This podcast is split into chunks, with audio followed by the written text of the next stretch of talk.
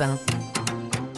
Très bon réveil sur Europe 1, très bon lundi, 6h11, un café tout chaud et la presse toute fraîche. Oui, c'est l'heure du, du pressing, effectivement. Et avec nous, Dimitri Vernet pour feuilleter les journaux du matin. Quel est votre choix, Dimitri, Eh aujourd'hui bien, bah moi, j'ai pas eu besoin de chercher bien loin ce matin, puisque bien, j'ai sélectionné l'article qui fait la une du Parisien. Je vous lis Mm. son titre Messi, la Terre est ronde. Une affirmation claire qui tombe sous le sens. Mais si, ça veut dire mais oui. Mais oui, La exactement. Terre. Pas Lionel Messi. C'est ça. Donc voilà, c'est une affirmation claire qui tombe sous le sens, mais qui arrive après ce sondage IFOP. hein, vous l'avez peut-être vu passer, Ombline Alexandre, relatant que les jeunes croyaient de plus en plus aux contre-vérités scientifiques, avec une statistique, statistique assez euh, parlante. Un jeune sur six pense que la Terre est plate. Non. Et, et oui, Un sur six. C'est quand même énorme. C'est énorme et c'est assez alarmant, il faut le dire. hein. Et c'est expliqué en partie justement par la nouvelle consommation d'infos chez les jeunes bah, qui s'informent via les réseaux sociaux comme euh, TikTok. Sauf que problème, par exemple sur cette plateforme, une vidéo sur cinq contiendrait des fake news. Du coup, eh bien, la science a décidé de contre-attaquer en s'installant sur les réseaux pour poster eh bien leur propre contenu. C'est ce qu'on apprend dans cet article. On a par exemple Alexandre, un professeur de SVT qui s'est euh, assez euh, récemment lancé sur TikTok.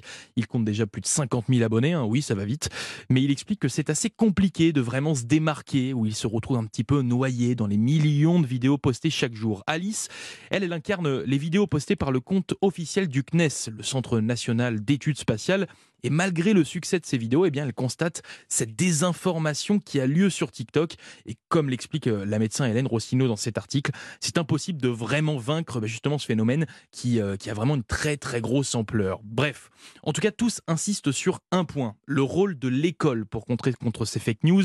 Car oui, bah, même si investir les plateformes comme TikTok ou YouTube est un premier pas, le contenu est noyé dans tout le reste et surtout bah, pour un jeune, impossible pour lui d'identifier un vrai d'un faux scientifique. Du Ouais. coup, quand ils viennent dans les écoles, ces scientifiques, eh bien c'est bien plus facile pour les élèves. Le CNES d'ailleurs explique être à l'initiative de nombreuses actions en milieu scolaire. Et puis bah, bien sûr, ces scientifi- scientifiques expliquent l'importance des parents pour créer en fait un véritable esprit critique à leurs enfants, leur permettant d'identifier ben, les fake news sur TikTok ou, TikTok. Sauf que ben il y a un hic.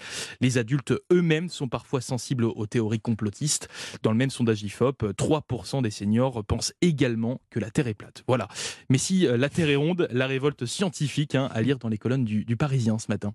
Ah mais moi je reste, euh, je, je- je reste C'est ébahi par ce chiffre. pas- Un jeune sur six pense que la Terre est six. plate. Et ça va même plus loin pour ceux qui utilisent régulièrement TikTok, c'est un jeune sur trois. Voilà.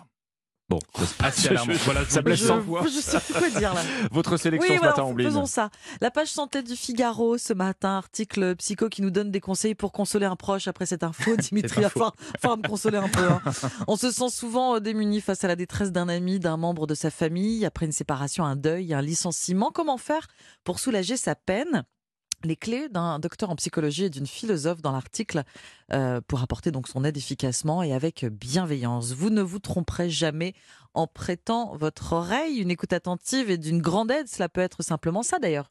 Juste de l'écoute, se sentir écouté, c'est se sentir épaulé. Laissez d'ailleurs la personne s'épancher, c'est ce dont elle a le plus besoin. Ne cherchez pas à relativiser la situation, à donner des conseils, tu devrais ou tu verras. Surtout si elle n'a rien demandé. L'erreur la plus commune, écrit le Figaro, c'est de ramener la situation à sa propre histoire. On a tous tendance à le faire pour consoler. On raconte Mhm. qu'on a vécu la même chose et donc euh, on oublie le Ah, ça, témoignage de la personne qu'on est. Mhm. Mais il vaut mieux ne pas faire. Ouais. Il vaut mieux écouter. Si vous ne savez pas comment faire pour sécher les larmes d'un ami, eh bien dites-le lui. Je veux t'aider, mais je ne sais Mhm. pas comment faire. Vous êtes à ses côtés, c'est le plus important, car il n'y a rien de pire que la solitude dans le chagrin. Finalement, il n'y a rien de plus efficace qu'un bon vieux. Tu peux compter sur moi. Tout simple. Et vous pouvez joindre le geste à la parole. Mais évitez les impairs, mais pour éviter les impairs, mieux vaut poser la question. Le proche éploré n'a peut-être pas envie d'être pris dans des bras. Enfin, si ce n'est pas nécessairement, euh, ce n'est pas nécessairement un proche que vous allez consoler, il ne faut pas s'interdire, je cite, à prendre la main d'une personne qu'on connaît peu. Rentre chez toi, des larmes plein ta bière. Le bistrot va fermer, puis tu gonfles la taulière. Je croyais que jamais qu'en cuire, ça pouvait pas chialer.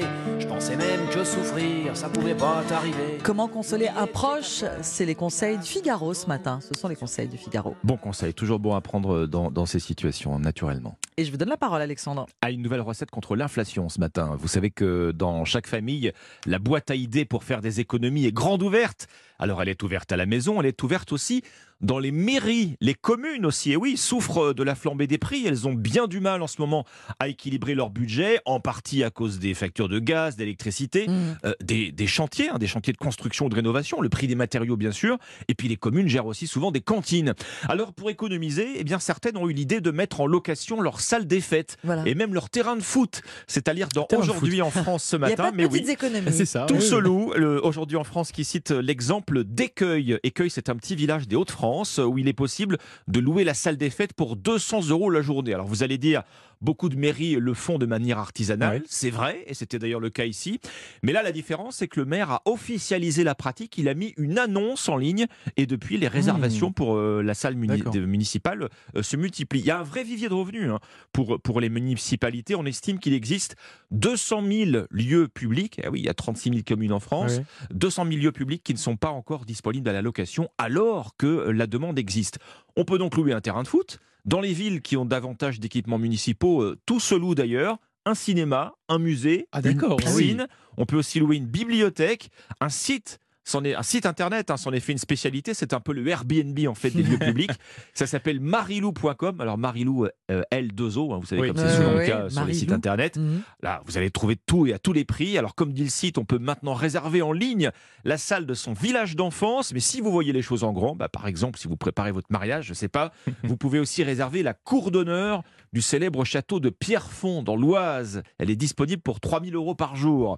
Je vais plus au sud dans le pays, dans le département du Rhône. Vous pouvez louer là encore une salle, comme c'est souvent le cas dans les, dans les communes, à Saint-Cyr-au-Mont-d'Or, 200 euros par jour. Ah oui. Dans le Pas-de-Calais, en retour dans le Nord, vous pouvez réserver le centre aquatique.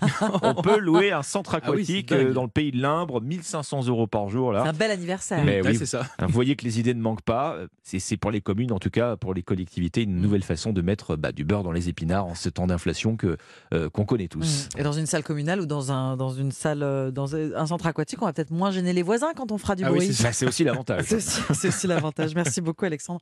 Merci, Dimitri. C'était le pressing et dans un instant, la partition du groupe The Birds sur Europe 1.